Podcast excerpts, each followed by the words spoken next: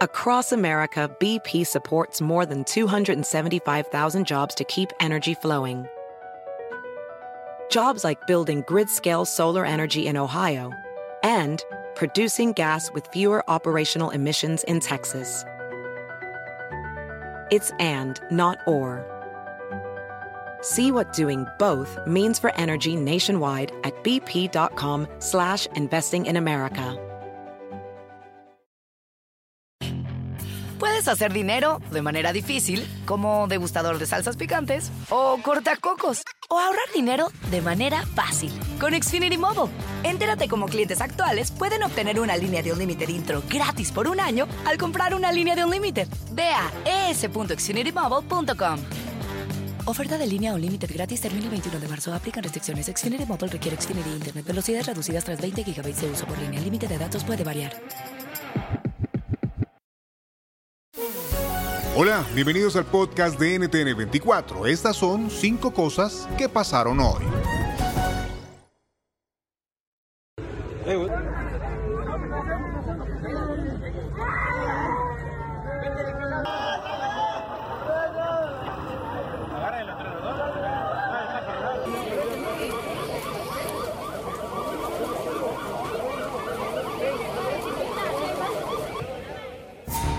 Trágico accidente en México. Por exceso de velocidad se habría volcado un camión con 166 migrantes indocumentados a bordo. 55 de ellos han muerto. El camión se volcó en una carretera del estado de Chiapas, estado que limita con Guatemala. Más de 100 personas resultaron heridas, según informó el gobierno mexicano. Los migrantes venían de Guatemala, Honduras, El Salvador, Ecuador, República Dominicana y México. Esta es la crónica del periodista en terreno Alejandro Miguel Efectivamente este camión había salido de algún punto cercano a la frontera con Guatemala, que podría ser por la Mesilla o en la zona de Comitán de Domínguez, que está ahí muy cerca, que habría eh, transitado de la ciudad de Comitán hacia San Cristóbal de las Casas, que es la ciudad más grande cercana de San Cristóbal a Tuxtla Gutiérrez. En esos dos tramos hay exactamente por lo menos tres puestos de revisión, en donde hay agentes federales y agentes estatales. ¿Cómo es posible que pudo haber pasado ese eh, pesado camión este, grande, totalmente visible, y no lo revisaron? Estados Unidos cierra la llamada cumbre de la democracia con un llamado de Joe Biden a preservarla y fortalecerla. Esto cuando crecen las amenazas locales como la desigualdad, las noticias falsas o la militarización de la política. ¿Cómo América Latina puede aprovecharse de esta iniciativa? Se lo preguntamos a Oliver Stwinkel, analista y profesor de Relaciones Internacionales en el Centro de Estudios Fundación Getulio Vargas. Uruguay es una democracia muy estable y tiene mucho a enseñar a otros países.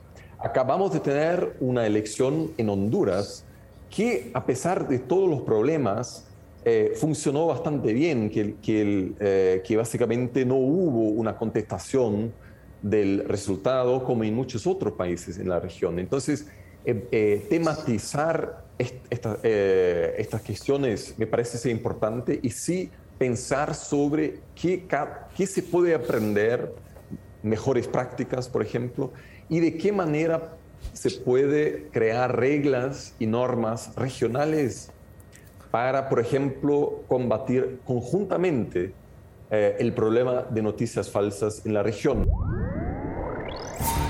Crece la preocupación por la evolución de la pandemia. Los contagios y las muertes no se detienen y aunque ya tenemos vacunas, las nuevas variantes preocupan. ¿Cuándo podremos decretar el fin oficial de la pandemia? ¿Qué escenario debe producirse?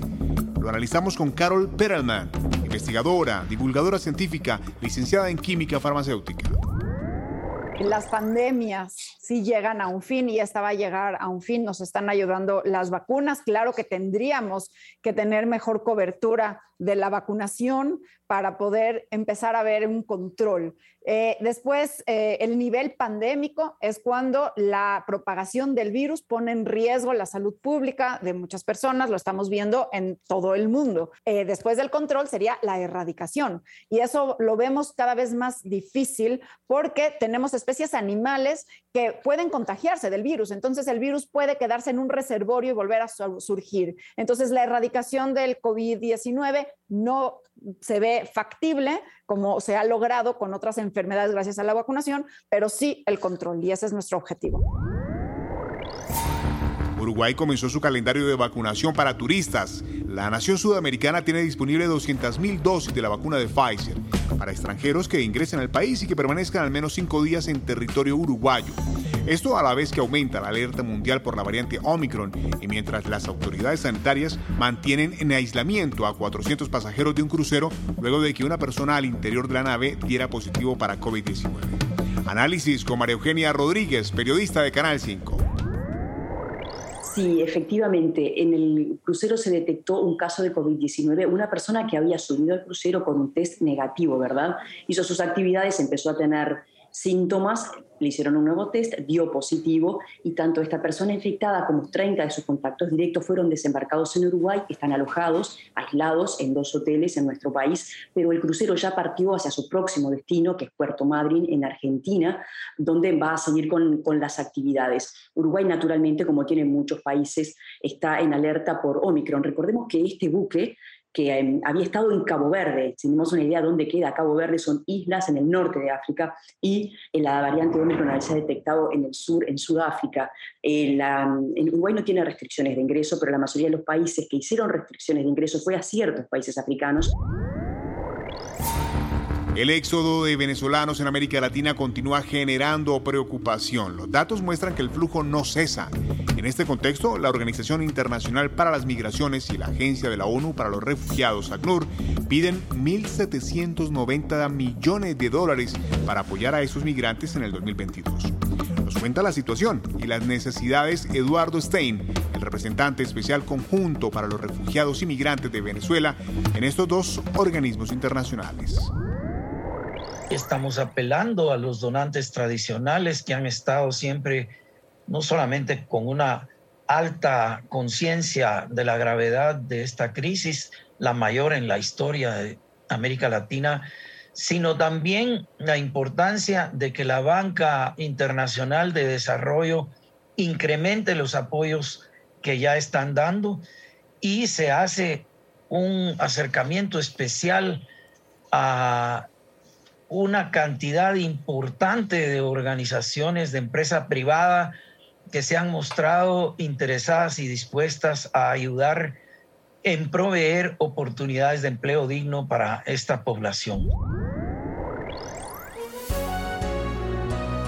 Te gustó este podcast, puedes buscar más de nuestro contenido en nuestra página web www.ntn24.com. En NTN24 tenemos una red de corresponsales en las Américas que nos permite tener acceso de primera mano a toda la información y hacer análisis sobre los eventos más importantes de la región. Qué gusto estar con ustedes. Yo soy Hugo Vecino. En Twitter me consiguen como arroba Hugo Vecino.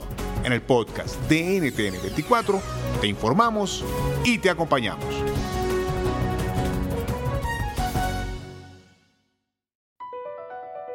BP added more than $70 billion to the U.S. economy in 2022 by making investments from coast to coast.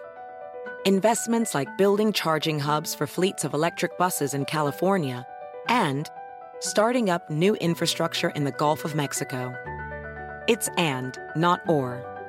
See what doing both means for energy nationwide at bp.com slash investing in America.